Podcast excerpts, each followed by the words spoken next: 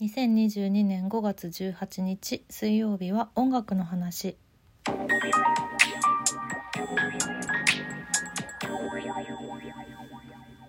先週の音楽の話で星野源の音楽講論というね NHK の番組の E テレの番 E テレ？E テレだよね？の番組のお話をさせていただいたんですけどいろいろ反応いただきまして嬉しいです。ありがとうございます。あのいい番組だよね。まだまだやってほしいよね。もういつまでもいつまでも待っていますという感じなんですけど。ギフトもいただいておりまして住職 R さんありがとうございます。源さんの音楽講論のお話の中で出てきたあこのフレーズどこかでえ共感しました。いただきました。ありがとうございます。そうですね。あのこのフレーズってあの曲のあそこじゃない？みたいな。そういうのでなんかこの現代の曲から昔の曲を知ってそっちも聴きたくなってみたいな広がりができるのってとっても素敵じゃない的なことをお話しさせていただきました。そのことだよねきっと。いいよね。いいことだと思うんですよ。そうそう。でまた新たなオリジナル曲の魅力にも気づけたりとかね。いろいろあるの。嬉しいです。共感しました。ありがとうございます。そして今日は今日は話したいことが2つあって1つはね昨日やっとあのこれも先週ちょっとだけお話ししたアイナ・ジ・エンドさんの「私の真心」という新曲あの岡村康之さんプロデュースのやっと昨日私聞けました。みんなまだ聞けるよ。というのもねラジコで東京 FM のスクール・オブ・ロックを探してください。スクール・オブ・ロックの5月16日月曜日の回の頭で初フルオンエアされましてこの「私の真心」という曲が。名曲。名曲でした。さあいやもう期待していたけれども期待をはるかに超えた岡村ちゃんと愛菜ちゃんのタッグ最高の珠玉のラブソングでしたね。もうすんごい良かった。いやあの昨日の深夜にその3月にねアイナちゃんのライブ一緒に行った友達から連絡が来て「聞いた？新曲聞いた?」っていう連絡が来てあまだ聞いてないと思ってでスクール・ブ・ロックで聞けんのかと思ってわーってラジコで聞きましてタイムフリーで。いやー。とんでもない名曲来ましたねこいつは。でリピートして聞いてて。その教えてくれた友達もリピートして深夜にずっと聞いてて。2人で。とんでもないね。すんばらしいね。これねライブで聴けたらいいよねっていう話をしていまして。すごかった。私この後またもうまだまだまだ聴けるんで聴こうと思ってるんですけど早く配信とかリリースも待ち遠しい。すごいよかった。あとこれはちょっと余談なんですけどあのアイナちゃん今週の日曜日この間の日曜日に渋谷のタワーレコードでトークイベントがありましてで私それを知らずに偶然渋谷のタワーレコにおりましてあのアイナちゃんが来たってなったんですよ。お昼過ぎぐらいに。いや2時3時ぐらいだったかな。ツイッター上で。でそれも全く知らずに私はうろうろしてたんですけどタワレコをうろうろしてエスカレーターを降りたらアイナちゃんがいて「えー! 」ってなって「えー、びっくり!」ってなって「えちょっと待って最初でもねちょっとえと思ってでもあの服は絶対にアイナちゃんだなと思ってうわってなっていやーびっくりした。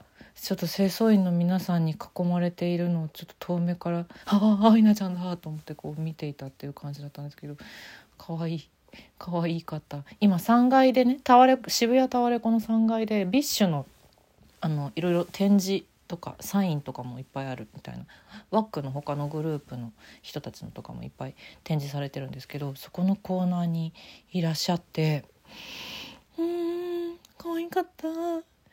あのアクリル板にもいろいろねメンバーの皆さんがこういろいろ書いててその中にこう箸休めになれるメガネっていうイラストがあってアクリル板に描いてるからさその裏側に入って写真とか撮るとさ眼鏡かけたみたいになれるみたいなそこでアイナちゃんがお写真撮ってるのとかをこう見てました。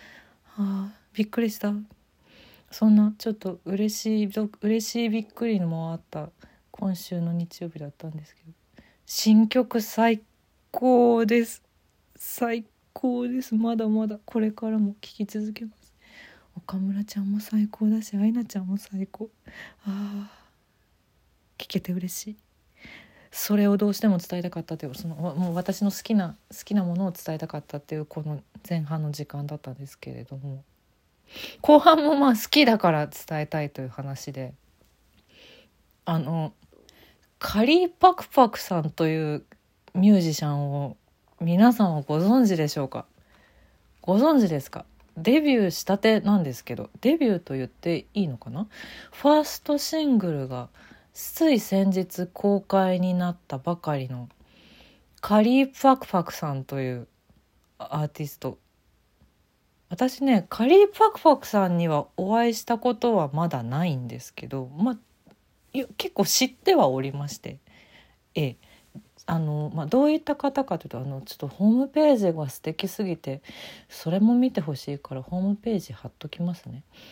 プロフィールを見ますと、えー、性別年齢にとらわれないジェンダーレスエイジレスアーティストと、うん、歌唱する全ての楽曲の作詞を担当し全曲カレーやスパイスにちなんだ歌を歌うという縛りで音楽制作活動を行っているというそんな方なんですけど A、まあ、知ってる人はね知ってる人はすでにもうきっとミュージックビデオとかも見ているんじゃないかと思うんですけど私ももちろん見まして。このカリーパクパクさんそうです。ジェンダーレスエイジレスアーティストということでえっとねすでにご結婚されていてだからインスタグラムとかにもたくさん食べたカレーの写真とかいろいろあるんですけど奥様の写真とかもね 時々出てきて2人でカレー食べに行ったりとかしているんだけれども、えー、姿としては、えー、女装されているというかそうですね。これごめんなさい。私ねあんまり言い方が難しいなと思っていて失礼に当たったら申し訳ない。できるだけ気をつけてお話しさせていただこうと思っています。素晴らしいんですよとにかく。そんなことはそんなことはって言っちゃいかんな。なんだろう。性別とか本当どう年齢とか本当に関係ないって思う。そこがすごく素晴らしいっていうそんなカリーパクパクさんなんですよ。めっちゃ可愛いんであの普段ツイッターとかにもそのファッションの写真とかもいろいろ上げてるんだけど可愛いのよね。可愛いのよ。びっくりするぐらい可愛いのよ。そしてそんなカリー・パクパクさんが歌を出したんです。それがファーストシングル「マリー・アンドゥ・トロワネット」っていう曲なんですけど。この曲のミュージックビデオが YouTube でも公開されておりましてこれちょっとねこれミュージックビデオでフルで見てほしい。見て聞いてほしいぜひとも。すごいクオリティ。であのー、かわい。い可愛いいんだけれどもそのまあ何でしょうね。歌声はやっぱ低い声なのでそのなんだろう不思議なアンバランス感とあとやっぱカレーをモチーフにしている歌なのでカレーとルロえっ、ー、とそうね。カレーとルロハンへの愛が込められた名曲なのでそのカレーっぽいというかちょっとインドっぽい感じの音楽でもありつつでもこうなんだろう。ピコピコして可愛い。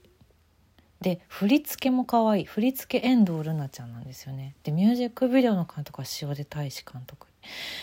この曲を作ってらっしゃるの岡田太郎さんが作曲。作詞はカイリー・パクパクさん。もう最高最高な新曲出ましたね。でこのホームページめっちゃ可愛いから本当見てほしいんですけどこのね赤とオレンジと黄色のあのみんなおなじみあのカレーを想像する丸の上に凛々しく立っていらっしゃるカリーパクパクさん。かわい。い衣装もめっちゃかわい。いいろんなお店のカレーを再現されている。このでこの衣装かわいいなって思ってたんですけどこの衣装の秘密がミュージックビデオを見るとわかるんですよ。すごいよね。詳細はあのツイッターとかインスタグラムでその各お店のカレーがどういうあれなのかっていうのを過去の記事で上がってるのでそれも合わせて是非とも見てほしいんですけどいやすごすぎる。すごすぎるよ。カリーパクパクさんちょっと。で名曲なのよ。私今もう本当にこの喋ってる裏でずっと頭の中であの曲がループしてる。癖になる。なんかほんとカレーみたい。なんか中毒性がある。素晴らしいですね。でこれからも曲のリリースはあるということなので私はもうめちゃくちゃ楽しみにしてるんですけどまずはこの「マリートラネット」をぜひね配信も開始していますしそしてミュージックビデオも YouTube で見れますのでぜひともぜひとも知ってほしいよっていうそうすごい名曲来たよ今週っていう感じのその話をしたかった。ちなみにこれねプロデュース小林タクシーさんという方なんですけど小林タクシーさんが過去にプロデュースされていた釣りメラというアーティストさんがいまして釣りメラの話私どっかの回でしてるんだよなちょっとごめんなさい。ちゃんと覚えてないんですけど釣り目でド S な3姉妹のユニットだったんですけど私このね釣りメラの時あのー、釣りメラとはっていうご紹介の映像がこれまた YouTube で未だに見れるんですけどそれのナレーション担当してるのが実は私でして昔の私でして。そうその時も良かったけどいやでもカリーパクパクちょっといいよ。